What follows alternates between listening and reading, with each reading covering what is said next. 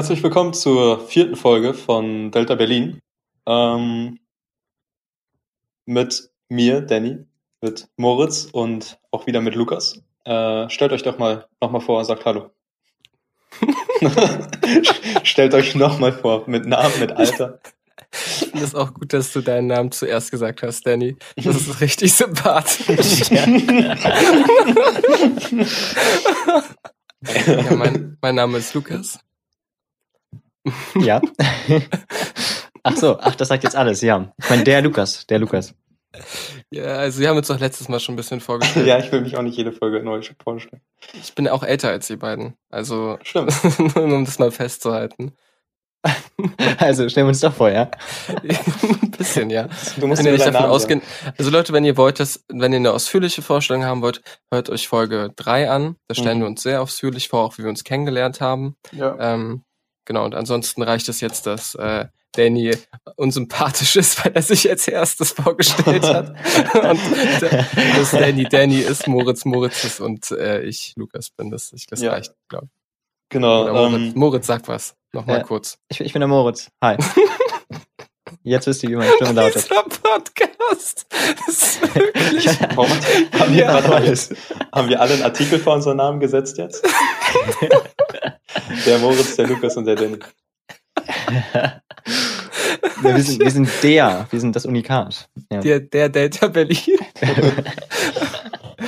oh Gott. Gut, ähm, wie wär's denn, wenn wir mal, äh, Danny, was wäre denn das Thema für diesen Podcast? Ja, das Thema heute ist, äh, dass jeder von uns so ein paar Prinzipien mitgebracht hat, so nach denen er lebt, durch, durch die er die Welt betrachtet. Und äh, wir dachten, wir stellen euch die mal vor und stellen die uns ein bisschen gegenseitig vor und reden einfach ein bisschen drüber. Genau. Sehr gut. Ich wollte Ähm, genau das gleiche Danke, sagen. Moritz. Genau. Dann, sehr äh, genau, wer, wer möchte denn ähm, den, den ersten Zug vollziehen? Danny, möchtest du anfangen? Wir haben, wir kann ganz kurz dazu sagen, wir haben uns bei WhatsApp vorher die äh, Sachen hin und her geschickt, aber nur so kurze Zusammenfassungen von den Prinzipien, damit wir uns da mal ein bisschen reinlesen können. Und Danny, du hast als erster deine Sachen reingeschickt und deswegen Mhm. äh, fände ich es jetzt auch irgendwie chronologisch sinnvoll, wenn, wenn du anfangen würdest. Alles klar. Ähm, da möchte ich erstmal zu meinen, äh, zu meinen Prinzipien sagen. Ähm, es ist nicht so, dass ich, dass ich irgendwie alleine fünf Wochen unter einem Felsen saß und mir die irgendwie selbst zusammengeklabustert habe.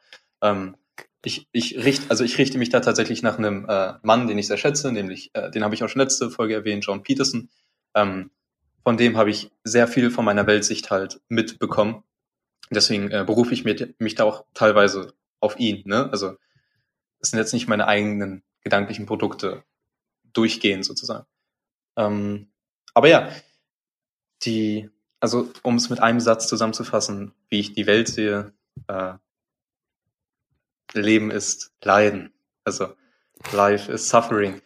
Ähm, und Genial. ja, und das klingt, das klingt erstmal vielleicht ein bisschen pessimistisch, ist aber gar nicht so negativ zu sehen. Ähm, es ist erstmal sowas wie eine nüchterne Betrachtung, weil mh, das Leben ist unglaublich schwer zu meistern. Äh, es ist anstrengend und es ist, es ist einfach schrecklich. Ich meine, alleine, es gibt, es gibt so viele Gründe zu bereuen, überhaupt zu existieren. Ähm, ich meine, wir, wir drei zum Beispiel, wie wir miteinander reden, alle Leute, die ihr kennt, die ich kenne, jeden, den wir kennen, äh, stirbt. Okay? Das ist schon mal so eine trockene Wahrheit, die unglaublich schlimm ist. Und ähm, das, das heißt aber nicht unbedingt, dass, dass, dass wir jetzt nichts mehr tun sollen, sozusagen. Ähm, oh, warte. Will nicht einer von euch mich schon mal unterbrechen? Ich habe gerade ein bisschen den Faden verloren. Ja, ist okay, Ja. ist okay. Ich wollte ein, oder Moritz, nee, mach du. Ah, Mach ruhig. ähm, also du kannst ja mal mh, vielleicht einfach vorlesen, kurz äh, den, den Text oder diese Mini-Vorstellung, die du von ihm hast. Mhm. Mh, weil man natürlich jetzt, wenn wir darüber reden, haben ich und Lukas uns ja schon Gedanken gemacht, deswegen würden wir uns natürlich auch auf diesen kurzen Mini-Text beziehen. Ja. Mhm. Gute Idee. Okay, äh, du meinst, den ich in WhatsApp geschickt habe, ja? Genau, also wo du es kurz vorgestellt hast. Ähm, mhm. Und von dort könnten wir dann mal ein bisschen tiefer in die Materie gehen. Ja, danke. Genau, weil sonst sonst verzettelt man sich irgendwie zu sehr. Keine mhm. Ahnung. Ähm, ich, ich kann auch sagen, ich habe mich erschreckt, als ich das gelesen habe. Also es ja. fängt an, mein Grundprinzip, durch, durch das ich die Welt sehe, Life is Suffering. Ja, also genau. einfach, wenn man das schon sieht, man denkt sich so, da kommt jetzt irgendwas Entspanntes. und dann kommt sowas, ich habe mich erschreckt. Genau, also es gibt äh, zwei gegensätzliche Prinzipien, also Ordnung und Chaos beherrschen diese Welt und man muss als Mensch eben versuchen, zwischen diesen zwei Extremen zu wandeln. Und ähm, wenn Leben Leiden bedeutet, ne, also Suffering, muss man eben als Mensch was finden, wodurch man dieses Leiden erträglich machen kann. Und äh, das ist im Grunde einfach Verantwortung. Und ähm, letztendlich sind wir alle an und für sich unglaublich nutzlos und wertlos. Und ich meine, was, was rechtfertigt denn die Existenz von mir sozusagen als Mensch? Dass ich geboren bin? Das ist, das ist nicht gut genug. Das ist nicht der Grund, warum Menschen seit Jahrtausenden über den Sinn des Lebens philosophieren. Aber ich kann zumindest die Verantwortung über andere Menschen leben sozusagen auf meinen Rücken packen. Und dann kann ich mir denken, okay, nutzlos wie ich bin, wenigstens kann ich diese Last von A nach B bringen. Wenigstens kann ich den Menschen um mich herum helfen. Und das ist so ein bisschen das Prinzip, nach dem ich lebe. Mhm. Mhm. Moritz, sag was, ich bin sprachlos. Okay, dann, dann fange ich einfach an. Ähm, also ich würde erstmal ähm, mit dem Anfang beginnen, mit der Grundprämisse, die du ja in den Raum setzt und aus der du natürlich dann so bisschen deine ähm, Lebensmaxime ziehst. Ähm, und zwar, dass eben Ordnung und Chaos die Welt beherrschen. Ähm, wie, wie genau meinst du das? Du schreibst ja, dass äh, du zwischen diesen Extremen, also man muss immer versuchen, dazwischen zu wandeln. Ähm, der, glaubst du, Danny, es gibt eine Sache, die positiv ist und eine Sache, die ne negativ ist? Ist Ordnung möglicherweise gut? Mhm. Ähm, sowohl zu viel Ordnung als auch zu viel Chaos tötet dich sozusagen. Ähm, Ordnung sehen wir zum Beispiel im, im äh, teilweise im Dritten Reich oder in totalitären Regime. Zu viel Ordnung in deinem Leben lässt dich nicht von der Stelle bringen. Du ganz kurz, da ja? muss ich einhaken. Das ist für dich Ordnung. Also ich finde das irgendwie eine problematische Aussage, weil Ordnung, damit assoziiere ich irgendwie auch ähm, was Positives, das sozusagen Gerechtigkeit, Harmonie mhm. und so weiter. Und wenn du ja. dann das, den Begriff Ordnung auf das Dritte Reich anwendest, uh, aua, genau. also da hat das, das sollte, man sollte, man sollte Ordnung nicht nur positiv äh, konnotieren und Chaos eben nicht nur negativ. Mm. Es ist, es ist ein bisschen wie das Prinzip von Yin und Yang letztendlich, okay? Ähm, Im Dritten Reich natürlich hatten wir unglaublich viel Chaos, zum Beispiel eben ähm, ähm, bezüglich des Holocaust. Äh, die Ordnung war aber in dem Sinne erreicht, dass du zum Beispiel mit ab einem bestimmten Alter in die Hitlerjugend kamst und dort eben einen strukturierten Tagesablauf hattest. Mhm. Aber die Ordnung war so hoch, dass diese Menschen kein eigenständiges Denken entwickeln konnten. Sie waren mit 30 immer noch auf dem, auf dem menschlichen Niveau von einem Zehnjährigen und so weiter. Also ist das nicht eigentlich Chaos? Also eine Bevölkerung, die nicht selber mündig ist? Und sind das nicht eigentlich mehr Verordnungen als eine Ordnung? Na, ja, also diese, diese Verordnungen, genau, die von oben kommen, dieses, dieses Unterdrückende vom Staat letztendlich, äh, das, das führt eben zu viel, zu viel Ordnung. Und ähm, es ist eben nicht Chaos. Chaos ist eigentlich eher, wenn du mh, hm, wie, wie kann ich Chaos erklären?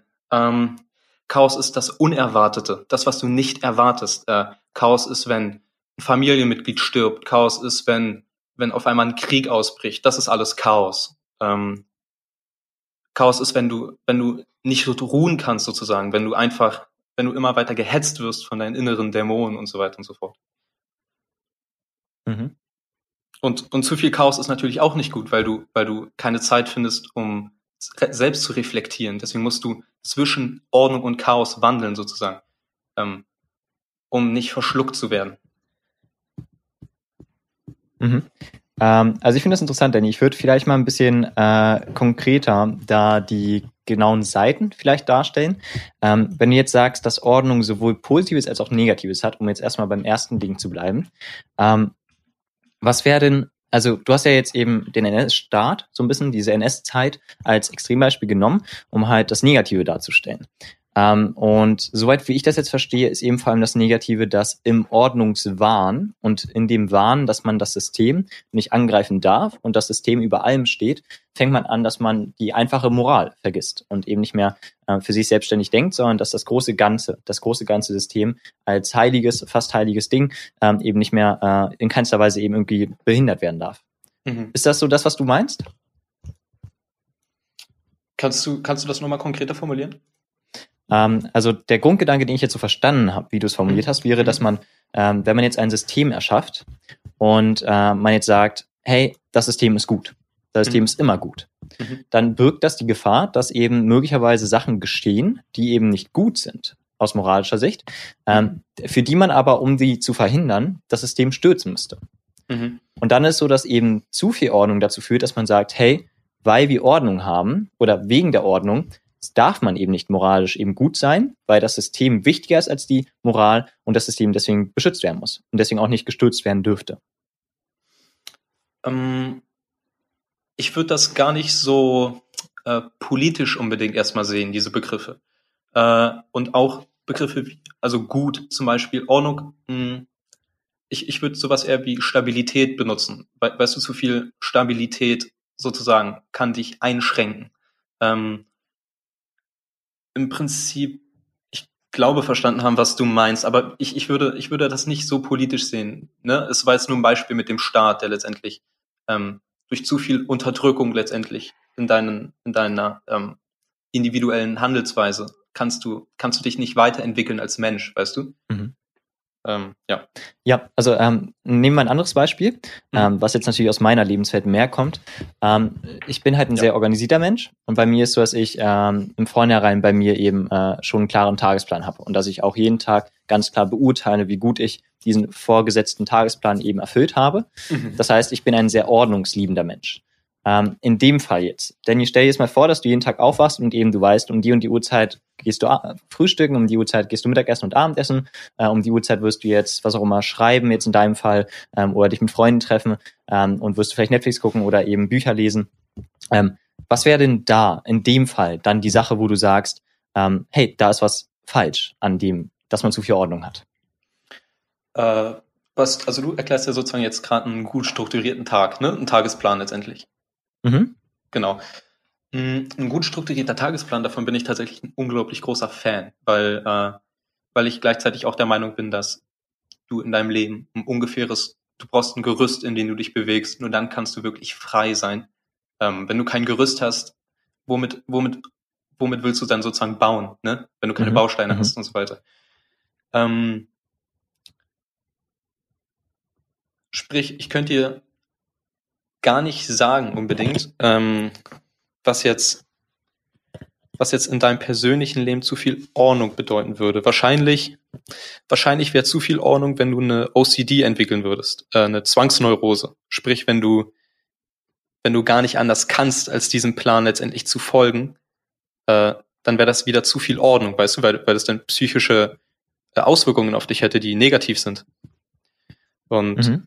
Äh, und das ist ja nicht mal aus der Luft gegriffen. Ich meine, unglaublich viele Menschen haben Zwangsneurosen. Ich denke mal, jeder von uns hat einen kleinen Tick. Kann ich, kann ich da kurz an, an einhaken? Ja. Den Zwangsneurosen, weil das ist tatsächlich eine Sache, die mich persönlich in der Zeit ein bisschen beschäftigt hat. Mhm. Ähm, nämlich, ich weiß nicht, ob ihr das kennt, jetzt vor allem, weil wir das Thema WhatsApp heute schon hatten. Ich versuche immer Nachrichten so zu schreiben, dass sie ein Block sind, ja. Also sozusagen, dass nicht unten noch so ein Wort hängt, sondern dass die immer ein perfekten Block bilden. So. Mhm. das ist so weird. Und mir fällt, mir ist es erst vor kurzem richtig klar geworden, dass ich das immer mache und das ist richtig anstrengend, weil ja. man sich so eigentlich sozusagen, man fängt nicht mehr drüber nach, äh, an nachzudenken, ob es inhaltlich jetzt gut ist, was man schreibt oder plausibel oder schlüssig, sondern man fängt stattdessen darauf zu achten, dass es einen Block ergibt, ja. Und das mhm. ist so, so dumm, aber es ist so eine Zwangsneurose, die ich bei mir gemerkt habe und äh, also sozusagen, wo ich mich jetzt bewusst dazu zwinge, nein, ich schreibe es einfach so, wie ich, wie ich gerade Bock habe und nicht, wie das es diesen Blog ergeben muss. Ja. Da, da kenne ich das persönlich aus meinem persönlichen Alltag. Ähm, ja. Musste ich ja. gerade mal kurz anbringen. Ja, genau. Also ich, ich hatte das, also ich persönlich, äh, ich habe als Kind habe ich unglaublich viele äh, Zwangsneurosen gehabt. Jetzt, jetzt hat sich das ein bisschen gebessert. Ähm, ich muss zum Beispiel, ich muss zum Beispiel den Lichtschalter mit meiner Handfläche perfekt berühren. Wenn ich das nicht mache, dann wenn ich das nicht schaffe, sozusagen den, den Lichtschalter perfekt aus- oder anzuknipsen, mache ich das halt so lange, bis es funktioniert. Und äh, Krass. Machst Das du das immer noch? teilweise hat sich hat sich gebessert. Ich äh, wenn ich wenn ich wenn ich mich sozusagen wieder daran erinnere, dass ich es mal hatte, dann mache ich es wieder. Oh Gott, es Äh. tut mir so leid. Auch, Alles gut. auch für alle Zuhörer, die jetzt irgendwelche Zwangsneurosen haben, die haben die verdrängt erfolgreich und wir bringen die hier wieder auf. Ja, äh, also es, es gibt ein paar Sachen, die einfach ein bisschen anstrengend sind. Ähm, dass man auch, das ist zum Glück bei mir nicht, nicht, nicht mehr so extrem, aber dass man halt auch Sachen mehr oder weniger nach Größe sortiert und so. Ähm, ja, das mache ich nur so ein bisschen aus Spaß, aus Spaß, vielleicht so jetzt äh, neuerdings. Äh, genau, aber genau, das, das, Moritz, Moritz, kennst du das auch? Hast du auch Zwangsneurosen, Moritz? Ähm, würde ich nicht sagen. Also ja, Wow. klar, es gibt manche Sachen, auf die man äh, auf, Sag, ich, wir wir kommen immer wieder darauf zu sprechen. Also, ich weiß, du hast einfach einen Plan, da stehen 70 Punkte au- drauf, die du jeden Tag erledigt haben möchtest. So eine richtig strukturierte To-Do-Liste. Ist das nicht eigentlich auch, also, ich, vielleicht greife ich jetzt vorweg, aber eine Form von Zwang, diese ganzen Punkte zu erfüllen? Entschuldigung, Ah. dass ich dir so eingehakt habe, aber. Nee, nee, alles gut. Ähm, na, es ist ja kein, also ich glaube, der Unterschied zwischen einem Zwang ist ja, äh, dass du ihn nicht aussuchst. Ähm, und äh, ich wähle das ja bei mir alles aus. Also mein Tagesplan, Mhm. ein guter Tagesplan hat ja nicht das Ziel, dass man sich in ein Korsett zwängt und Dinge tut, die einem keinen Spaß machen, sondern dass man eben den Tagesplan so regelmäßig äh, updatet und verbessert, dass er halt ständig immer die Bedürfnisse befriedigt, die man von sich aus schon hat, aber Mhm. eben einen noch mehr motivieren, eben äh, genau diese Bedürfnisse zu stehen. Und ähm, darum geht es ja. Also es geht nicht darum, dass ich dass ich genau jetzt hier perfekt 80 Prozent, ach perfekt, genau 80 Prozent am Ende rausbekomme ähm, oder 100 Prozent oder was auch immer, sondern es geht einfach darum, dass ich für mich eben einen Gewinn ziehe, dadurch, dass ich weiß, ich habe Dinge geschaffen, ich habe die Welt verändert und ich habe äh, also in gewissen Teilen meinen Beitrag irgendwo geleistet ähm, und eben mich als Mensch weiterentwickelt. Mm, Teil von deinem Prinzip, Danny, war auch, dass du geschrieben hast, es macht keinen Sinn, nach Glück zu streben. Ja. Da würde mich nochmal interessieren, wie du das genau meintest. Okay. Ähm, ähm, gut, wo fange ich an? Es ist unglaublich. Okay, wie, wie, wie sage ich das? Ähm, wir können uns einigen, dass Schmerz was Reales ist, ne? Ich meine, Schmerz fühlen wir und wir handeln ja auch danach aktiv. Unsere Handlungen versuchen aktiv letztendlich Schmerz zu vermeiden, normalerweise. Hm, sprich, wir Okay, also erstmal das. Ähm, es ist sehr, sehr, sehr schwierig, ähm, nach Glück zu streben, weil, weil, weil, weil, wenn du, wenn du diesen Status von Glück erreicht hast, dann ist das erstmal einfach neurobiologisch unglaublich schwierig, weil wenn du glücklich bist, wenn du wirklich glücklich bist, triffst du dumme Entscheidungen.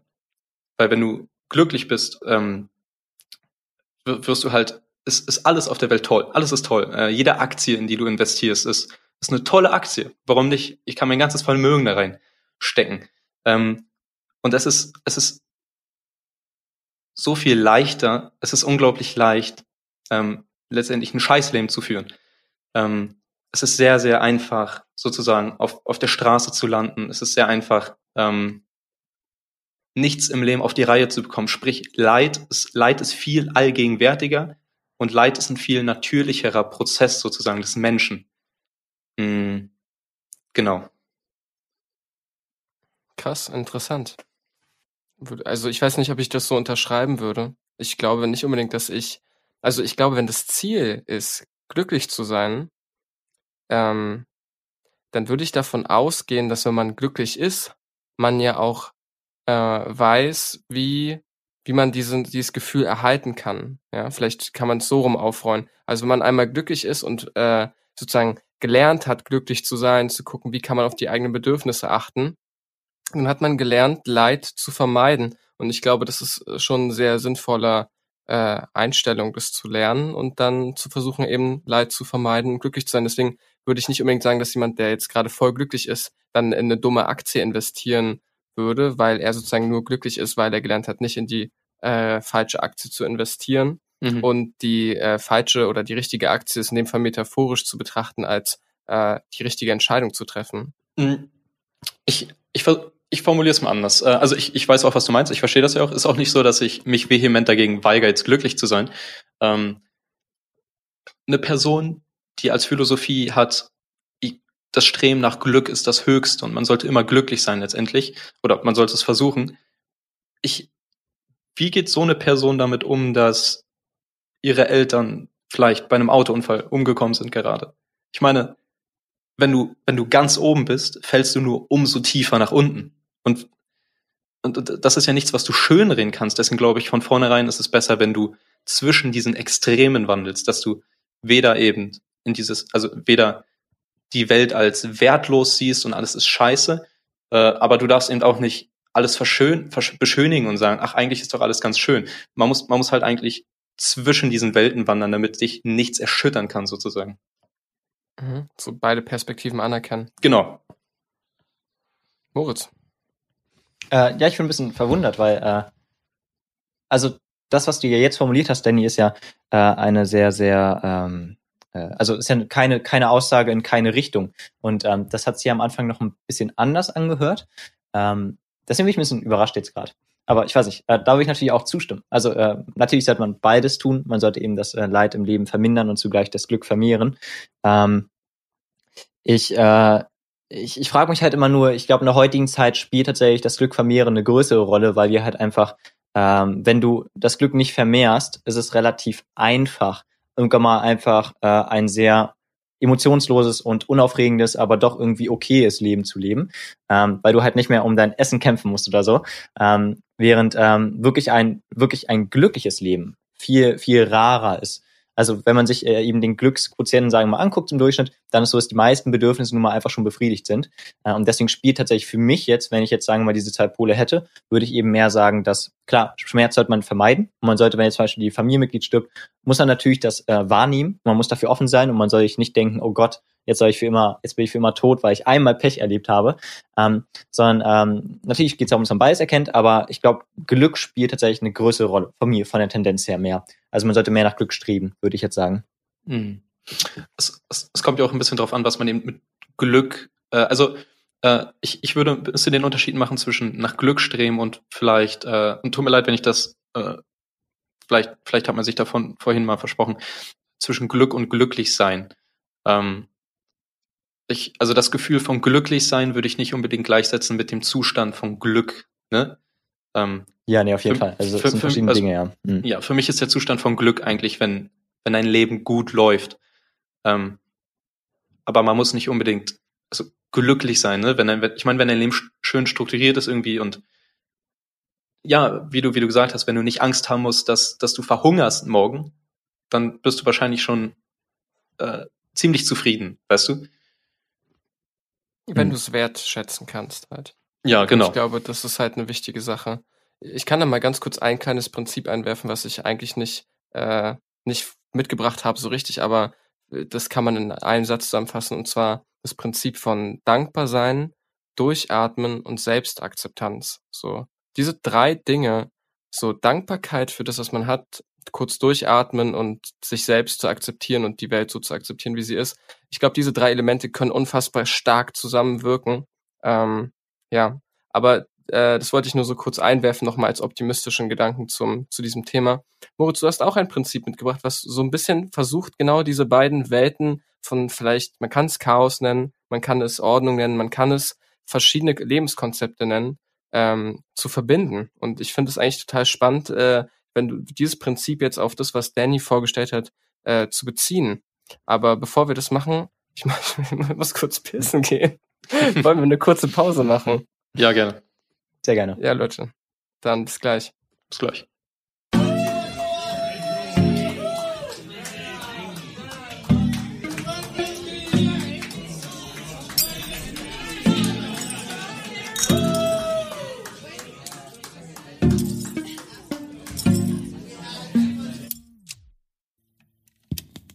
Hallo und herzlich willkommen mal wieder. Ähm, äh, das, ja, äh, das ist ein neuer Podcast.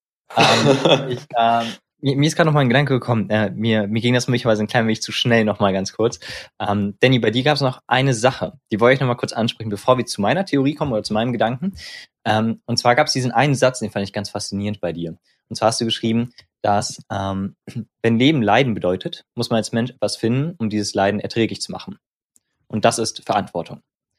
Da wollte ich einmal kurz fragen, äh, wie, wie hast du das nochmal genau gemeint? Wie, wie kann ich mir das besser vorstellen? Genau, ähm, ich habe das ja schon angeschnitten, dass wir eben selbst als Mensch keine Rechtfertigung für unsere Existenz haben, außer wir eben ne, nehmen Verantwortung an. Äh, dadurch minimieren wir das Leiden. Mm, ich stelle mir das so vor, dass du dir als Mensch ein Ziel setzt, okay? Und nicht das Problem in unserer Zeit einfach ist, dass wir moralisch unglaublich stark relativistisch geworden sind. Dass, dass wir einfach glauben, dass nichts mehr einen Wert hat, nichts mehr zählt und ach, in einer Million Jahre, da passiert doch eh nichts und wir sind doch eh alle tot und so weiter und so fort.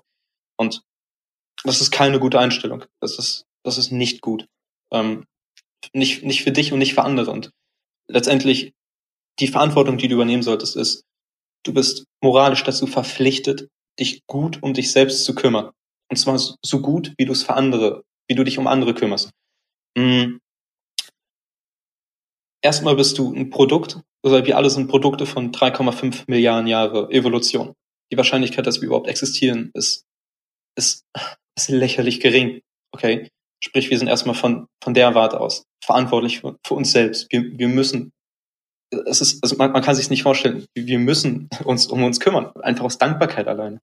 Ähm, und wenn es dir gut geht, wenn du also Verantwortung für dein Leben übernimmst, indem du zum Beispiel die Ziele setzt, äh, zum Beispiel, ich mache meine Arbeit, zum Beispiel im Café, ich, ich, ich bereite den Kaffee ein bisschen, ein bisschen besser vor, damit der Kunde letztendlich einen besseren Kaffee hat zum Beispiel, oder ich putz, ich putz das Restaurant besser, damit die Leute, die da hinkommen, äh, ein besseres Gefühl haben, einfach in einem sauberen Restaurant zu sitzen. Wenn es dir gut geht, also weil du, weil du Teil eines Netwer Netzwerkes bist, ähm, geht es auch allen anderen Menschen um dich herum besser. Sprich, wenn du gut zu dir bist, bist du auch automatisch gut zu anderen. Und so dadurch kannst du die Welt zu einem unglaublich guten Ort machen. Und ähm, man, kann sich nicht, also und die, die, den Gedanken hatte ich lange, dass, dass ich äh, einfach als Mensch nichts verändern kann. Aber in den letzten Wochen bin ich zu der Erkenntnis gekommen, dass jeder von uns die Welt zu einem unglaublich besseren Ort machen kann und wenn es auch nur in einer kleinen Sphäre ist. Und, ähm, und das sollten wir eben so, so mit so viel Verantwortung, also Verantwortung letztendlich ist, ich hoffe, ich habe das halbwegs gut erklärt. Das alles sozusagen müssen wir auf unsere Schulter laden und so schwer es geht, damit wir die Welt zu einem so gut machen können, wie wir es nur können. Aha, okay. Ja, sehr, sehr interessant. Also ich habe tatsächlich äh, bei Verantwortung mehr an wirklich Verantwortung gedacht im Sinne von, man muss eine wichtige Position einnehmen und muss die Welt irgendwie verändern. mit deiner Macht schon wieder, Moritz. Du willst nee, ich, wieder also, Macht haben. Nee, nee, es geht mir, nee, nee, es geht mir tatsächlich einfach nur um, ähm, ich meine, man hat halt viel mehr Verantwortung, wenn man zum Beispiel äh, irgendeinen Club leitet oder wenn man für eine Gruppe spricht, als wenn man jetzt einfach nur für sich selbst unterwegs ist. Ähm, aber deswegen war das immer sehr schön. Das, also das ist eben nicht meine Meinung. Genau, genau, also genau, richtig. Das, deswegen ist das ja schön, okay. dich. Um, das, das okay. ist ja schön, also, Entschuldigung. dass wir nochmal drüber gesprochen haben, weil das eben genau eben das nicht ist. Du hast eben mehr darauf bezogen, ähm, dass man eben eine moralische Verantwortung für sich selbst übernimmt und eben dadurch so ein bisschen für die Gemeinschaft. Ähm, und und aber eben aber ihr nicht widerspricht euch nicht, finde ich. Genau, überhaupt also ganz nicht. kurz, Überhaupt um das mal festzuhalten. Nein, auch, nein, nein, auch also natürlich auch der Clubbesitzer hat eine Verantwortung, aber eben auch der, auch, äh, auch die Putzfrau, auch die Putzhilfe hat eine Verantwortung.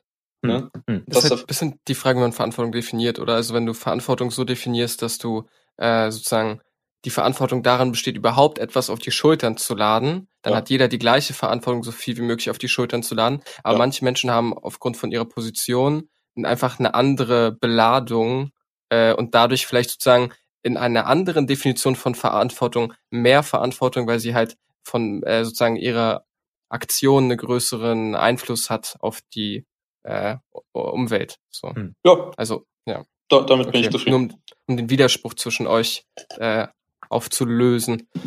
Mhm. Ja, nee, aber also spannend. Also äh, deswegen wollte ich nochmal kurz nachfragen, eben genau, wegen was für dich die Verantwortung bedeutet. Ja. Ja. genau, dann, Ähm, dann komm du doch zu deinen Prinzipien. Genau, äh, also mein Prinzip wäre so ein bisschen das äh, Prinzip der Dualität. Äh, interessanterweise ist genau das Prinzip, weil ich mir jetzt äh, persönlich nicht aufgeschrieben habe. Ich werde nochmal kurz das raussuchen. Ähm, genau, das äh, Prinzip der Dualität, es muss nicht zwingend so heißen, das ist ja einfach aus der Luft gegriffen. Ähm, das geht vor allem um Kompromisse in gewisser Weise. Also es geht vor allem um, genau. Ähm, ich lese nur kurz vor, was ich in die Gruppe hineingeschickt habe und dann wisst ihr auch, wie ich das so im Allgemeinen erstmal meine und dann können wir darüber genauer reden. Ähm, nichts in der Welt besteht für sich allein. Jeder Gegenstand und dessen Charaktereigenschaft hat ein Gegenüber. Weil beide Pole im Konflikt stehen, muss stets einer der beiden in der Tendenz dominieren. Andernfalls gibt es eine perfekte Balance.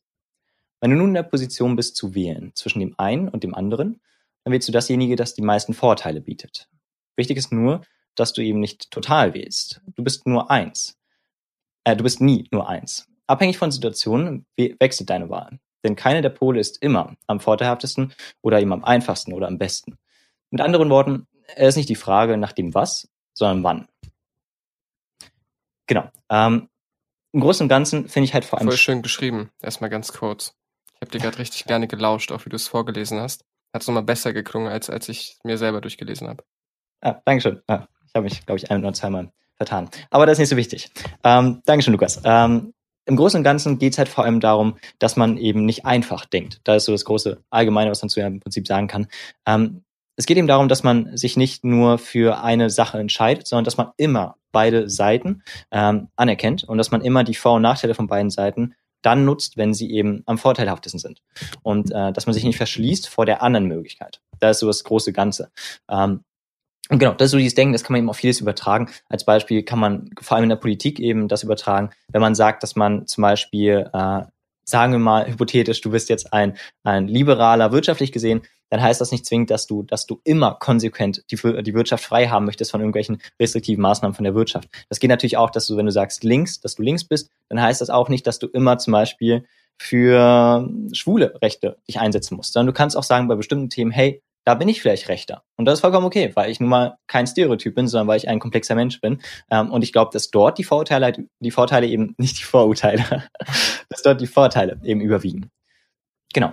Ähm, richtig. Also wenn ihr da, habt ihr dazu irgendwelche Fragen, ihr beide? Habt ihr euch da irgendwas aufgeschrieben zu? Also ich würde sagen, es gibt irgendwie wenig Vorteile davon, sich äh, gegen Leute der LGBT-Demo auszusprechen. Gibt es irgendwie wenig Vorteile, finde ich. Ja, nee, also Außer, dass man mehr Zuspruch von der, ich weiß, ich wollte es nur nochmal sagen, außer dass man mehr Zuspruch von der rechten Seite kriegt, aber äh, das ist auch der einzige Vor Vorteil, am rechten Rand zu fischen. Aber ich, ähm, naja, okay, vielleicht muss man das jetzt gar nicht vertiefen.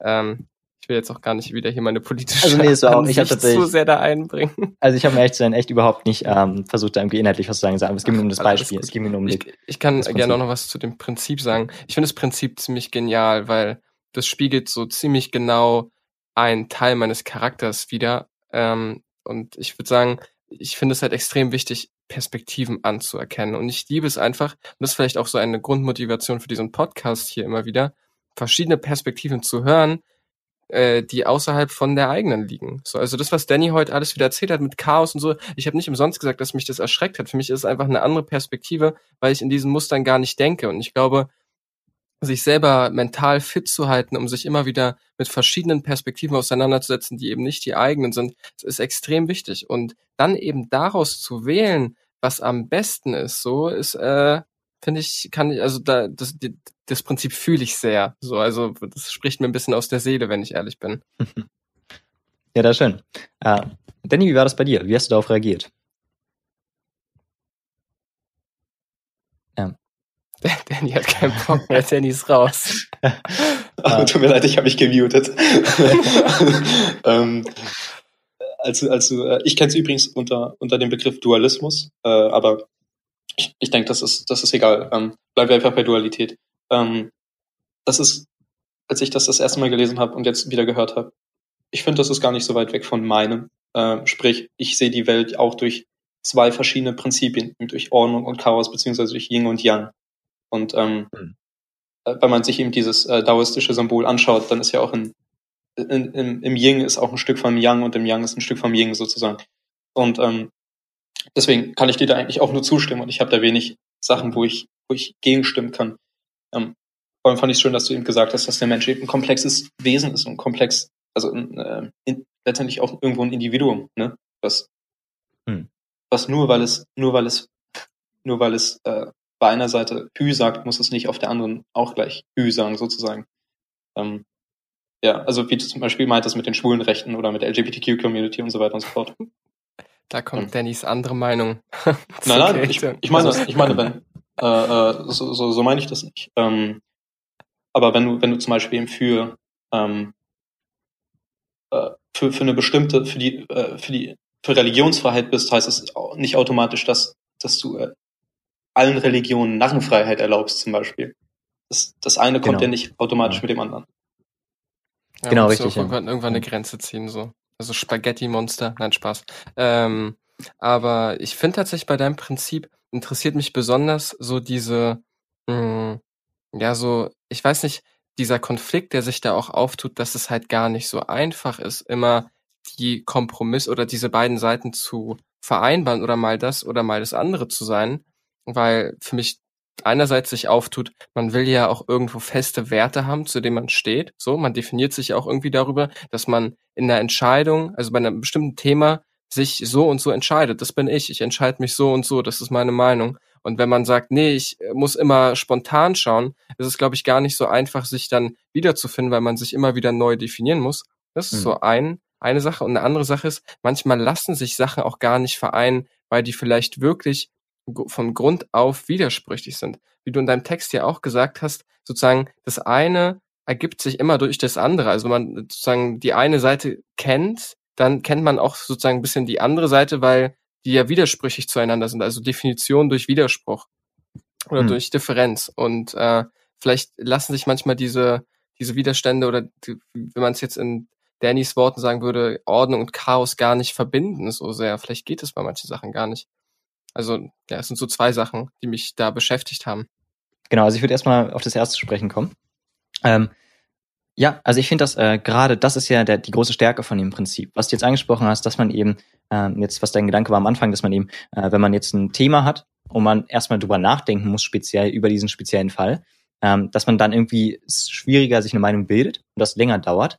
Ähm, das ist eben das Tolle daran, weil du eben nicht kein Vorurteil hast. Oder du, du hast nicht das Gefühl, und da ist das Zentrale, da ist auch einer der großen Konfliktpunkte, die oft tatsächlich in Diskussionen da sind, gar nicht inhaltlich, sondern vielmehr, du ordnest dich einer Gruppe zu und andere denken von dir in einer bestimmten Art und Weise. Und weil du das weißt, sagst du das, was du sagst.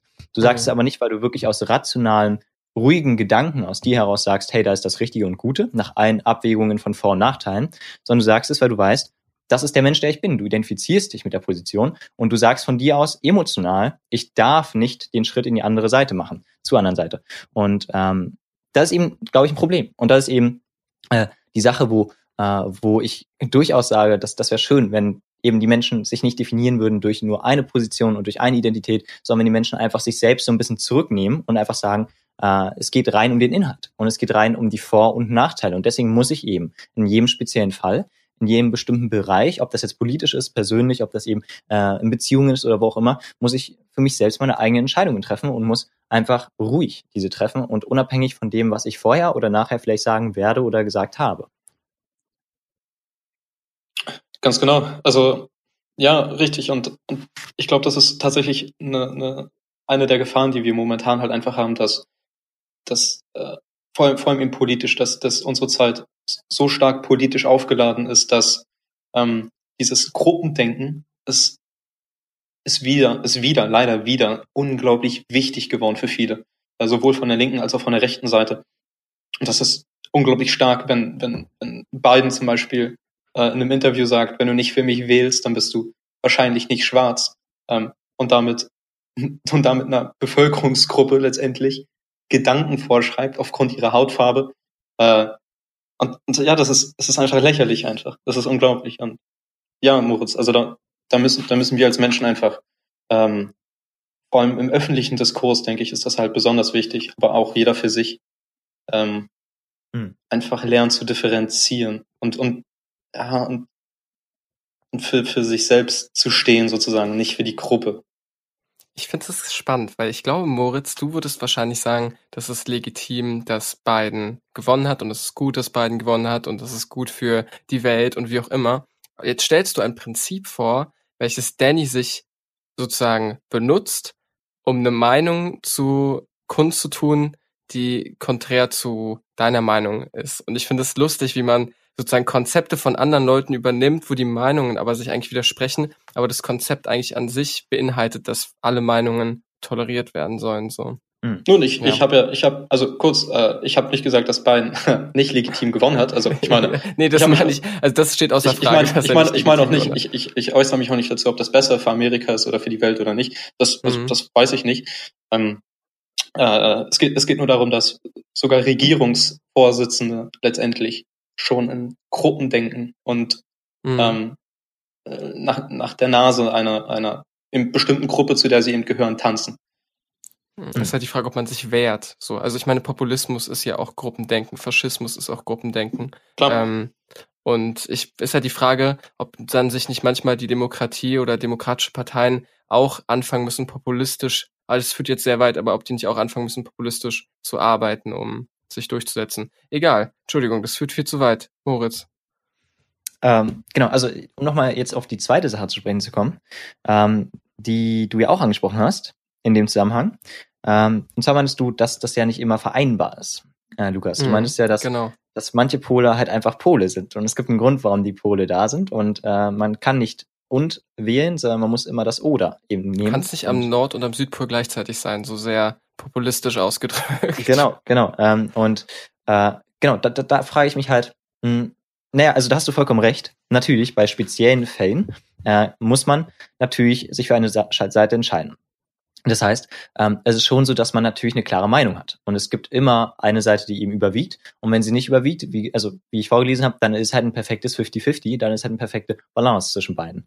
Ähm, das Ding ist halt nur, dass die, die Frage ist halt eben nicht, ob du immer das eine wählst. Also die Frage ist nicht, was für ein Mensch du bist, ob du progressiv bist, ob du äh, gerne Fleisch isst oder ob du gerne mit dem Fahrrad fährst, ähm, sondern die Frage ist vielmehr eben, wann du was präferierst. Ähm, genau, das heißt, du kannst es immer miteinander vereinbaren, weil du halt die Vorzüge von dem einen dann ins Spiel bringst, wenn sie den Nachteilen oder den Vorzügen von dem anderen überwiegen und genauso auch andersherum. Das heißt, du vereinbarst es dadurch, dass du die, jeweils den beiden Ideen verschiedene Räume gibst, in denen du sie anwendest und in denen sie Anwendung finden und auch wirklich Bedeutung haben.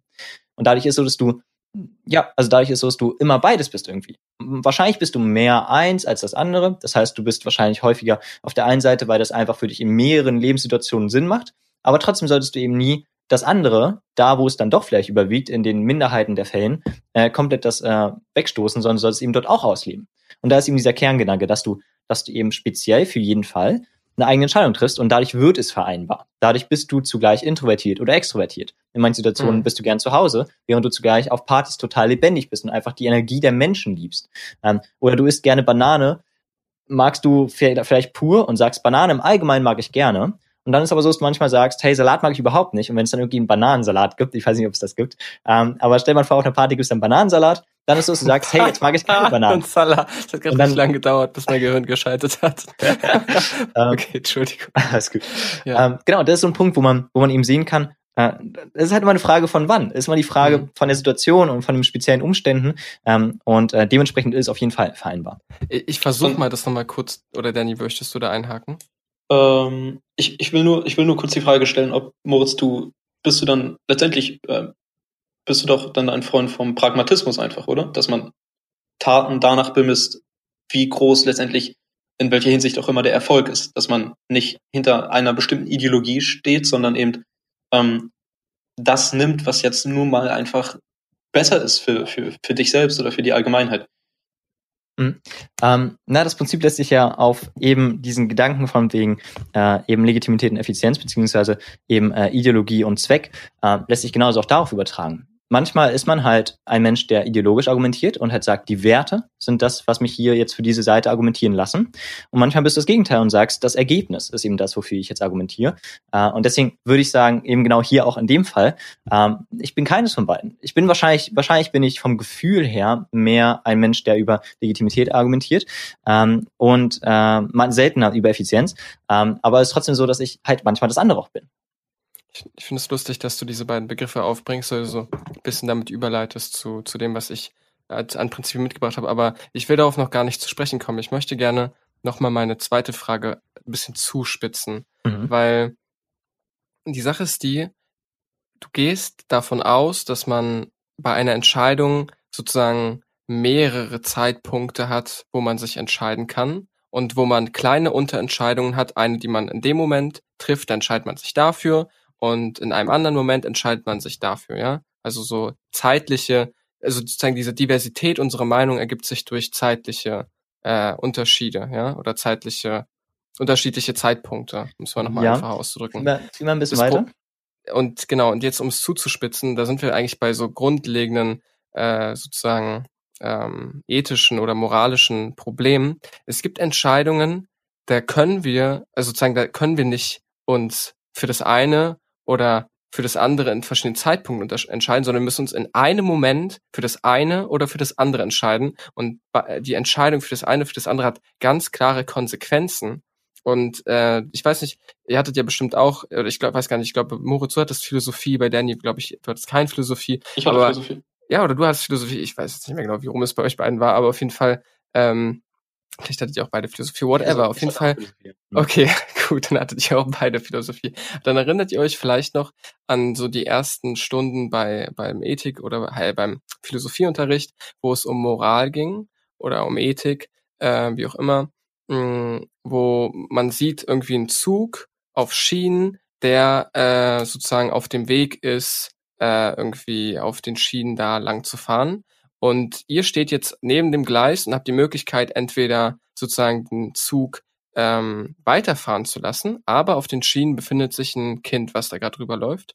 Oder ihr könnt die Gleise äh, sozusagen wegdrehen, aber dann sterben irgendwie zwei Bauarbeiter oder dann stirbt ein Bauarbeiter, der, ähm, der sozusagen auf der anderen Schiene langfährt und ähm, äh, auf der anderen Schiene steht. Oh Gott, dieses Beispiel. Ich hoffe, ihr könnt euch das ein bisschen vorstellen. Zug, ein Kind auf der einen Seite, ein Bauarbeiter auf der anderen Seite. Ihr könnt euch entscheiden, ob der Zug jetzt das eine oder das andere Wesen tötet oder das andere den anderen Mensch tötet.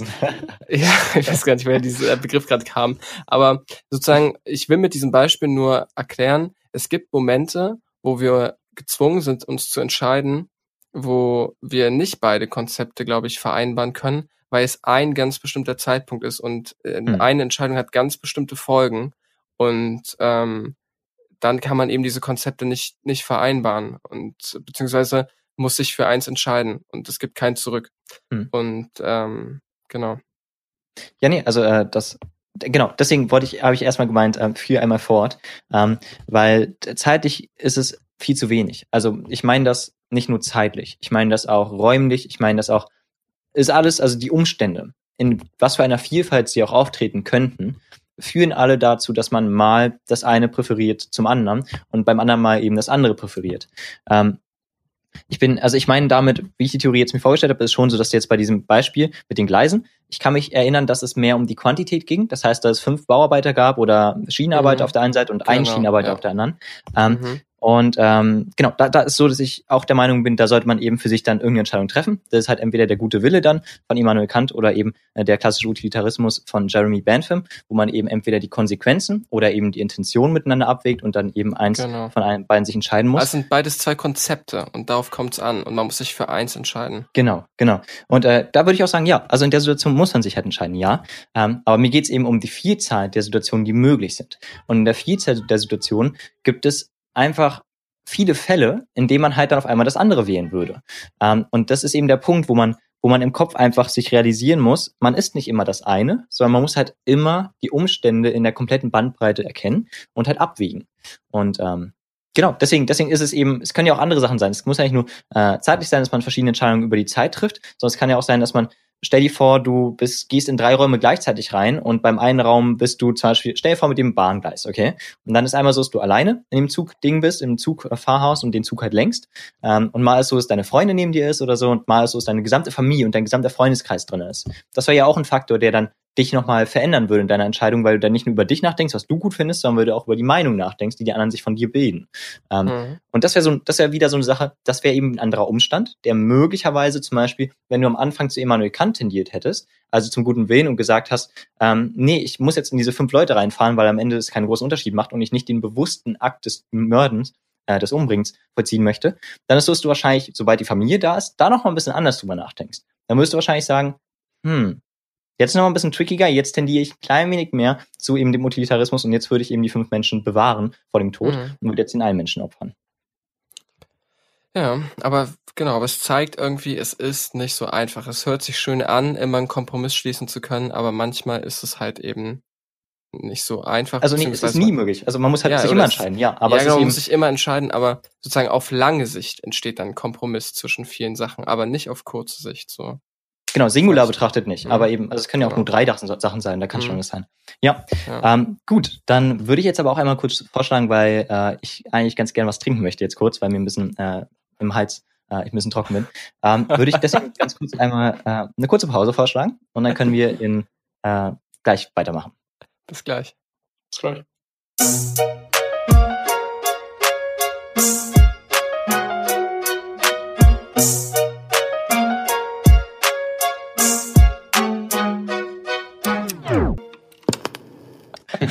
Moritz hat seinen Hals wieder erfrischt. Wir sind wieder am Start. ja, Moritz, du wolltest noch mal, was, was wolltest du machen? äh, nicht, Wolltest du noch, nee, nee, Ja? alles gut. Ich, ja?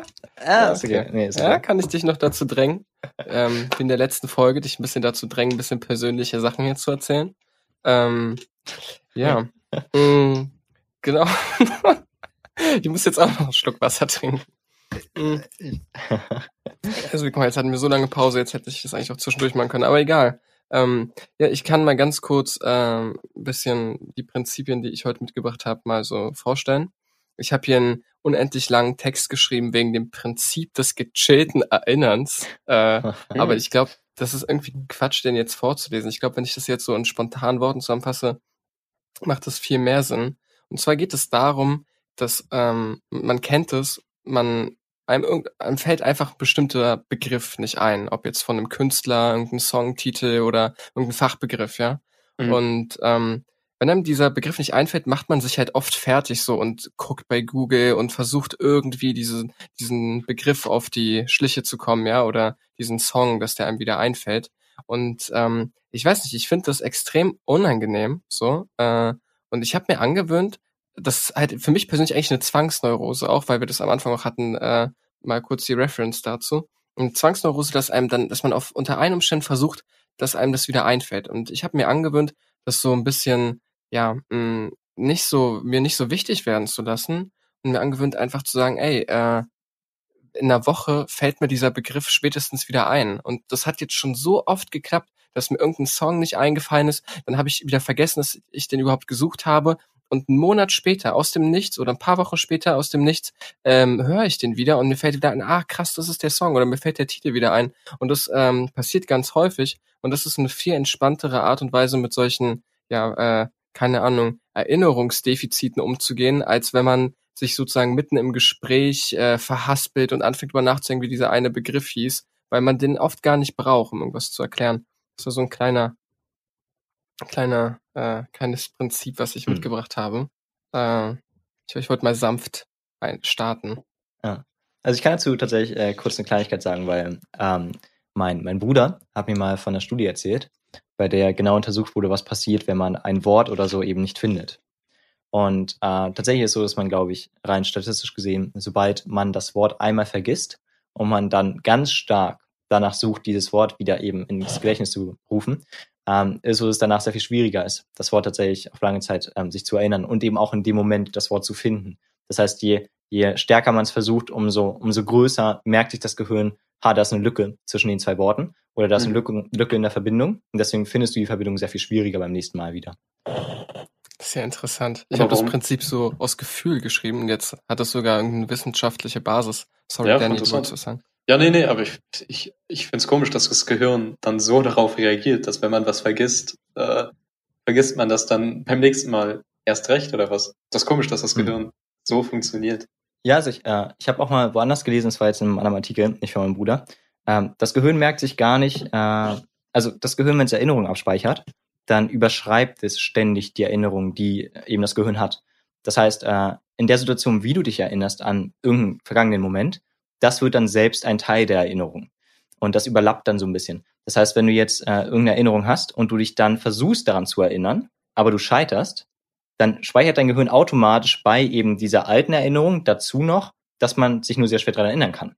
Und deswegen ist es so, dass dein Gehirn vermutlich deswegen, denke ich jetzt mal, vielleicht, dass es zusammenhängt, ähm, da ist deswegen dann beim dritten Versuch, wenn du es dann eben zum dritten Mal versucht, dich zu erinnern, dass sich das beides eben gemerkt hat.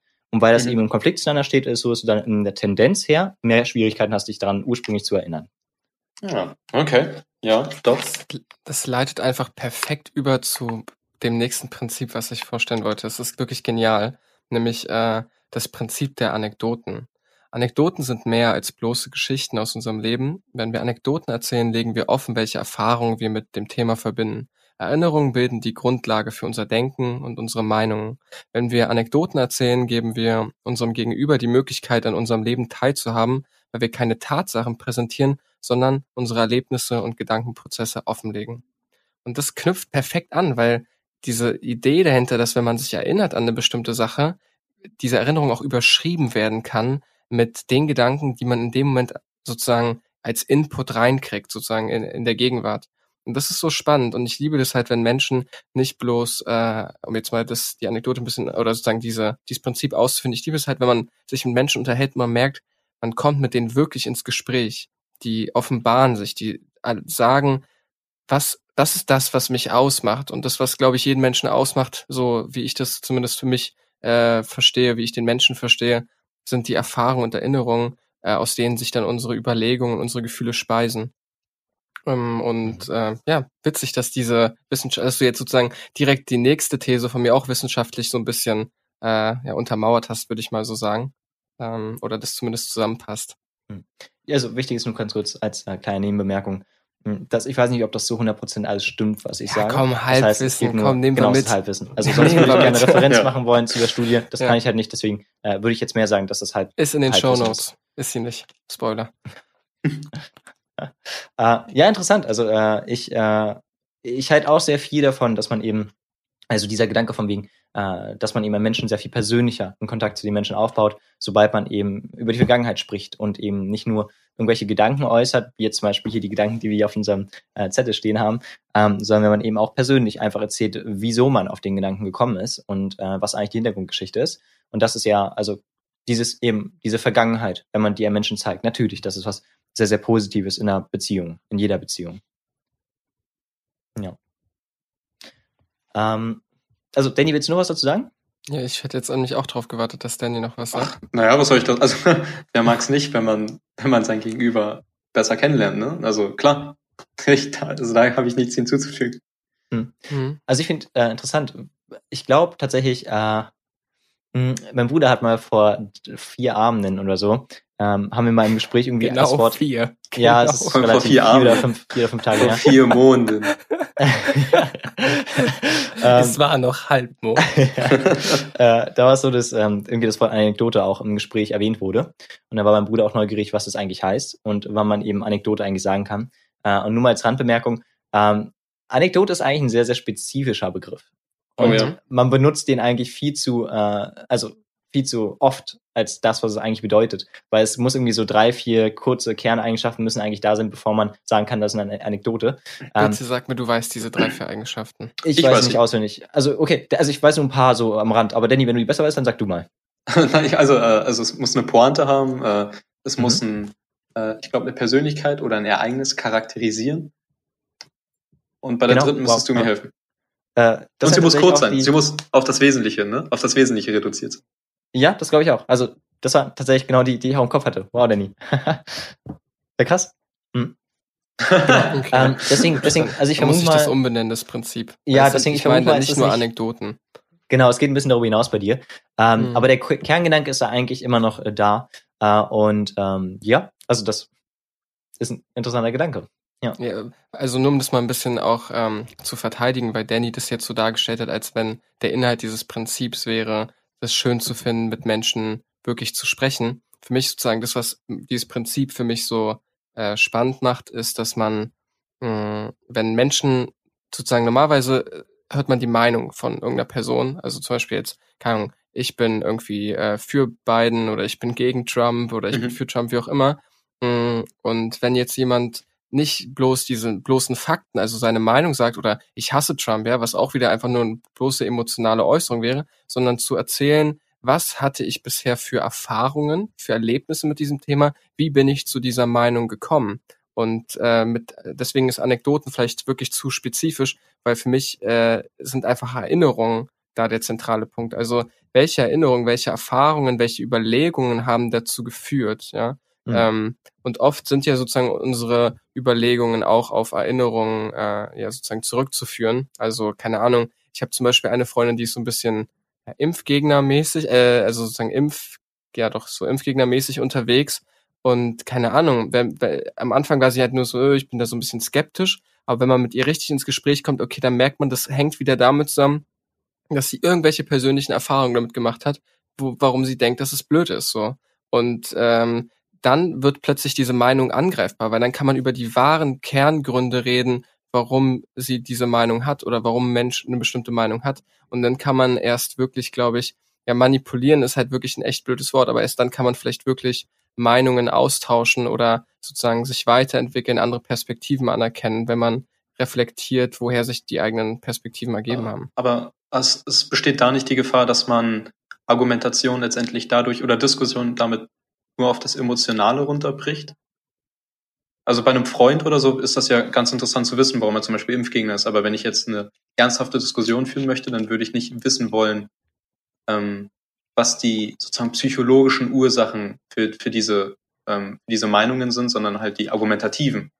Gründe. Hm, voll. Also wenn ich mich jetzt darüber informiere, ob Impfungen gefährlich sind, dann will ich nicht lesen, dass irgendjemand sagt, so ja, ich habe das mal so und so gefühlt und so weiter. Ja. Das ist für mich nicht das Spannende. Also sozusagen, weil das sind sozusagen bloße Fakten, die kann jeder erheben. Für mich ist wirklich das Spannende, wie geht man mit den Menschen um sich herum um und woher speisen sich die Meinungen von den Menschen um uns herum, weil äh, das sind ja so Fakten, die liegen so im Raum herum, ja. Die werden irgendwann erhoben, da kommen dann Wissenschaftler, dann kommen wieder neue Wissenschaftler und das ist sozusagen so eine Welle von äh, so möchte gerne objektiven Wissenschaftlern, die so die Wissenschaft vorantreiben, wo es immer wieder neue äh, sozusagen Fakten in Anführungsstrichen gibt oder Tatsachen, die geschaffen werden. Aber das Spannende ist ja nicht die Tatsachen nur zu sehen, sondern das Spannende ist, wie wirken sich diese Tatsachen auf Menschen aus? Wie gehen Menschen mit diesen Tatsachen um? Und wie kann man diese Tatsachen auch sozusagen an den, an den Mann bringen, ja, oder ich ist natürlich ein bisschen blöd zu sagen an den Mann, vielleicht an den Menschen, ist heutzutage besser. Ähm, und da wird es halt eben spannend zu gucken, wie kriegt man das eigentlich hin? Mhm. Oh, ich bin äh, überrascht. Ähm, nur weil das, also mh, hm, ich habe jetzt eigentlich eher gedacht, dass der positive Effekt von dieser Einstellung ist ja vor allem, dass man rational denken kann. Das heißt, wenn man einmal die persönliche Geschichte erzählt, ist es so, dass man natürlich die Emotionen ein bisschen verliert. Und dadurch ist es so, dass man dass man rationaler wird, weil man eben auch selbst eben begreift, warum man jetzt zum Beispiel so emotional geladen die eine Seite unterstützt und eben die andere ablehnt. Mhm. Ähm, aber ich bin überrascht, dass du gerade gesagt hast, Lukas, ähm, also wie Fakten hast du ja so ein bisschen in, in Klammern gesetzt gerade und auch, ähm, dass du gesagt hast mit Wissenschaftlern, äh, was ist, was sind schon Tatsachen? Ähm, wie, wie hast du das genau gemeint? Ich meine nur, sozusagen, ich finde Tatsachen an sich nicht interessant. So, also ich finde die schon, also schon, ich bin sehr in, äh, interessiert an wissenschaftlichen Errungenschaften und so weiter. Aber was für mich besonders interessant ist, ist, wie nehmen Menschen Wissen auf? So, und wie kommt sozusagen Wissen wirklich an? Und ich glaube, ab dem Moment, wo ein Wissenschaftler eine Studie erhebt und sozusagen die Fakten auf dem Tisch liegen, dann kommt spielt die Emotion eben auch eine große Rolle. Dann gehen sozusagen die Emotionen und die Gedanken Hand in Hand und diese Emotion und äh, sozusagen logische, also die rationale Seite und die emotionale Seite, die führen dazu, dass wir irgendeine bestimmte Perspektive auf eine Sache einnehmen. Und ich gebe dir auf jeden Fall trotzdem recht, dass ähm, wenn man äh, sozusagen sich erinnert und sozusagen auf eine Erinnerung zurückschaut, kriegt man die Möglichkeit, die ganze Sache nochmal aus einem neuen Blickwinkel zu sehen und vielleicht diese Emotionen, die bisher damit verbunden waren, mit anderen Emotionen und anderen Überlegungen zu überdenken. Ich finde, das widerspricht sich gar nicht so sehr. Also habe ich auch gar nicht so gemeint. Es war nur, ähm, äh, also ich glaube, äh, würdest du denn sagen, die Emotion sollte gleichberechtigt sein zum Rationalen, wenn man eine rationale Entscheidung trifft. Und gerade im speziellen Fall, wenn man eine Studie liest, sollte man da eben genauso emotional darauf reagieren wie auch rational? Ich glaube, der springende Punkt ist eben, dass man sich nicht davor erwehren kann, auch emotional zu reagieren. Ich glaube, dass unser Gehirn so funktioniert, dass Emotionen und rationale Gedanken sozusagen sich gegenseitig befeuern, ja.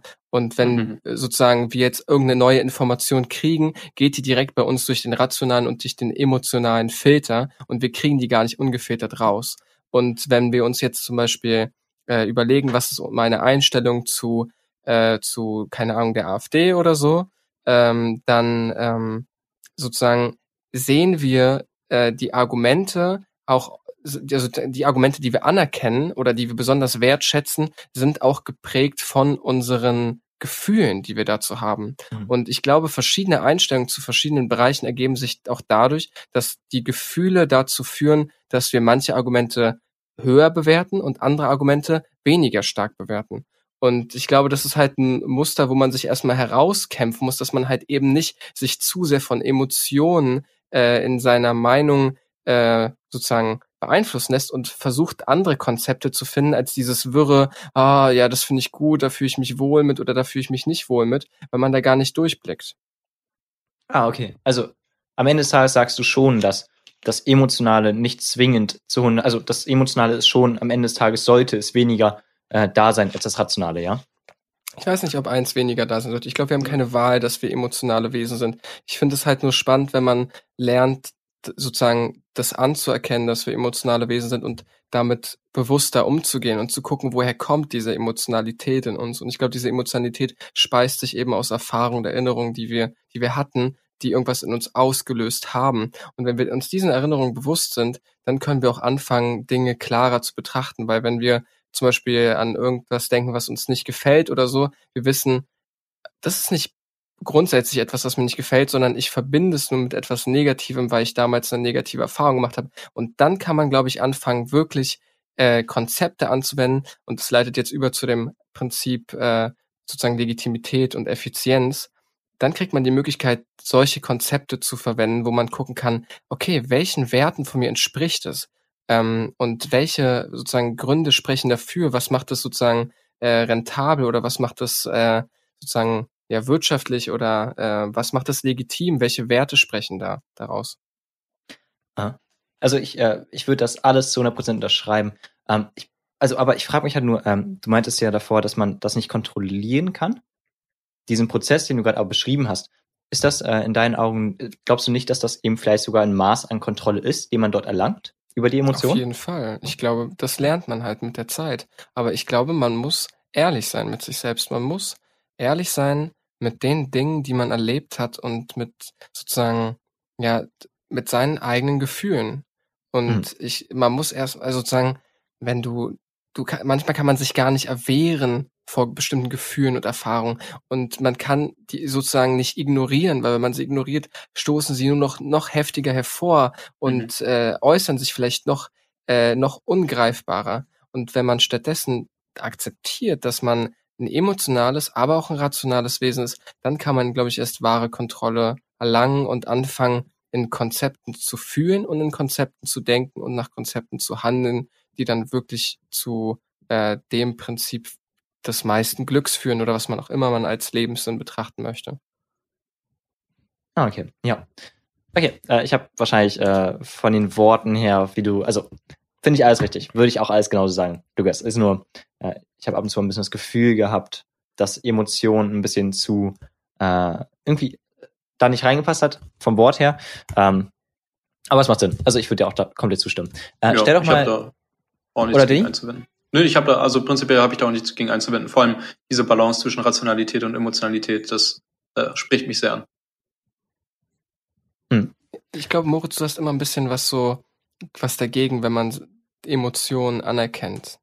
Nee, nee, also ich habe das, äh, ich habe nur äh, inhaltlich glaube ich, dass du, wenn du die Emotionen anerkennt, anerkannt hast, ähm, dann ist es so, dass du eben Kontrolle über die Emotionen gewinnst und dann ist es so, dass die Emotion als solche sehr viel weniger mächtig wird in dir drinne und sehr viel weniger intensiv. Und damit führst du automatisch dazu, dass du die Emotion verrationalisierst. Das heißt, am Ende des Tages ist nicht mehr so, dass du, äh, weil du die Wut eben in dir hast und die Wut dargestellt hast, ähm, gerade deswegen ist es so, dass du eben weniger wütend bist. Und dann, dann bist du eben nicht mehr 50-50 emotional und rational, sondern du bist halt mehr 70 Prozent rational und 30 Prozent emotional. Und dann kannst du zum Beispiel Studien sehr viel besser annehmen und so weiter und kannst zum Beispiel sehr viel besser argumentieren, weil du halt deine Emotionen unter Kontrolle gewonnen hast und sie eben dort eindämmen kannst oder dort für dich selbst ablegen kannst, wo sie eben äh, einfach dich irrational denken lassen. Also das, das wäre so. Also deswegen, ich glaube, wir sind voll, wir, sagen, wir denken genau das Gleiche, glaube ich. Das ist nur mhm. in der mhm. Formulierung zwischendrin äh, bin ich ein bisschen stutzig, weil das für mich so ein bisschen ankantet. Aber das ist halt nur die Formulierung, glaube ich. Inhaltlich sind wir ja wirklich auf dem vom Gedanken her bei genau derselben Ebene. Ähm, stell doch mal ganz kurz äh, Legitimität und Effizienz vor. Das kam ganz kurz davor vor und vielleicht kannst du noch ein bisschen mehr dazu sagen. Gerne. Ich kann vielleicht noch mal kurz eine Definition dafür vorlesen, weil ich das so ein bisschen wirr vorhin gesagt habe, dahin gesagt habe. Also Effizienz es bedeutet eigentlich, dass man ja, wie soll man das am besten sagen? Also Wirksamkeit, ja, also die, die Wirksamkeit von, von einer bestimmten Sache. Ähm, ist es wirksam? Ist das Ziel, was man sich überlegt hat, führt dieser, äh, dieser Prozess oder diese Entscheidung äh, dahin zu diesem Ziel, was man sich gesetzt hat? Und äh, dann spielt dann halt vielleicht auch sowas wie Wirtschaftlichkeit, also sozusagen, ist es jetzt auch sozusagen von einem kapitalistischen Standpunkt aus oder so sinnvoll. Ähm, und ein anderer Bereich, der sozusagen oft dem widerspricht, ist Legitimität. Und ähm, da findet man verschiedene Definitionen. Und für mich persönlich ist Legitimität halt eng verbunden mit den eigenen Werten, die man hat.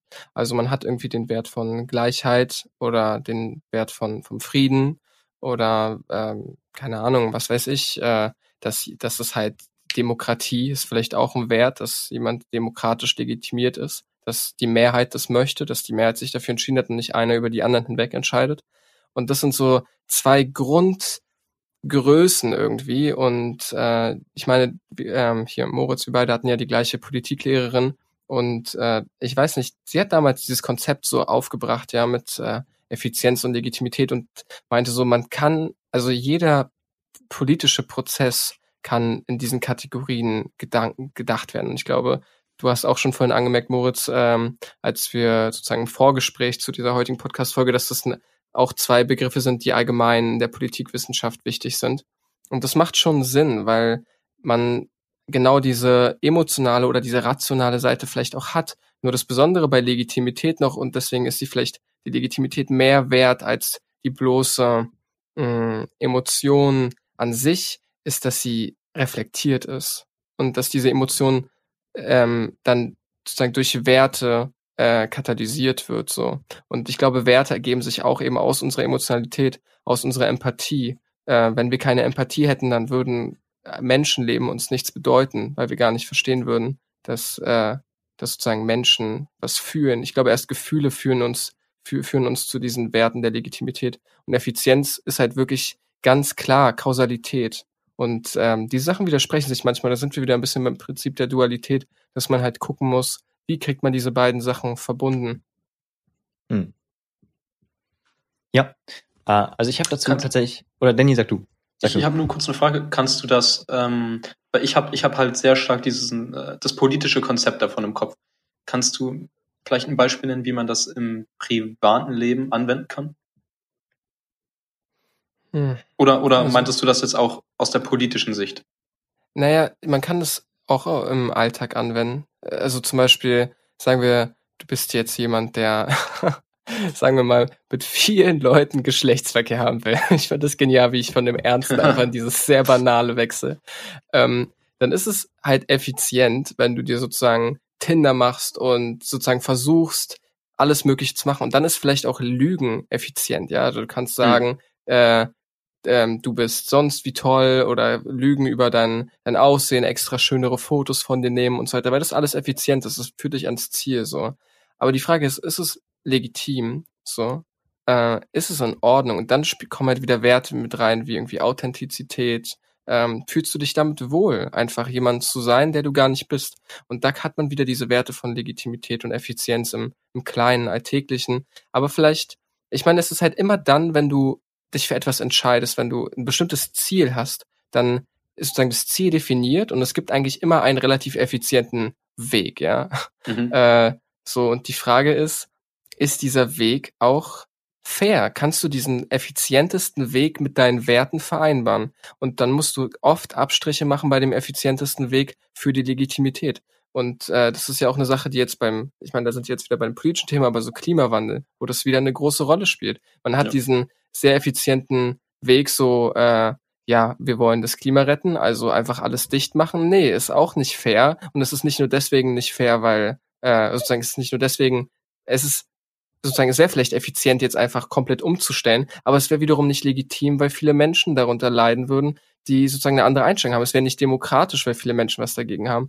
Mhm. Und da ist wieder dieser effiziente Weg, der dem Legitimen widerspricht. Okay. Oder andersrum. Ja, verstehe ich, verstehe ich. Ähm, dann würde ich jetzt einfach mal vorschlagen, dass wir jetzt zum Punkt kommen. Ähm, genau. Äh, also hat denn einer von euch beiden noch irgendwas zu sagen jetzt? Irgendwie noch eine Sache, die man ansprechen möchte? Äh, Ich glaube, aus, aus zeitlichen Gründen eher nicht. Ja, same. Gut, ähm, also sind wir fertig, ja, heute. Dann, äh, dann würde ich mich bei euch bedanken, dass ihr uns zugehört habt. Ähm, und hoffentlich konntet ihr was mitnehmen aus der ganzen Diskussion und unsere naja, Prinzipien nachvollziehen. Mm, Und dann bis zur nächsten Folge. Tschüss. Auf Wiedersehen. Ciao.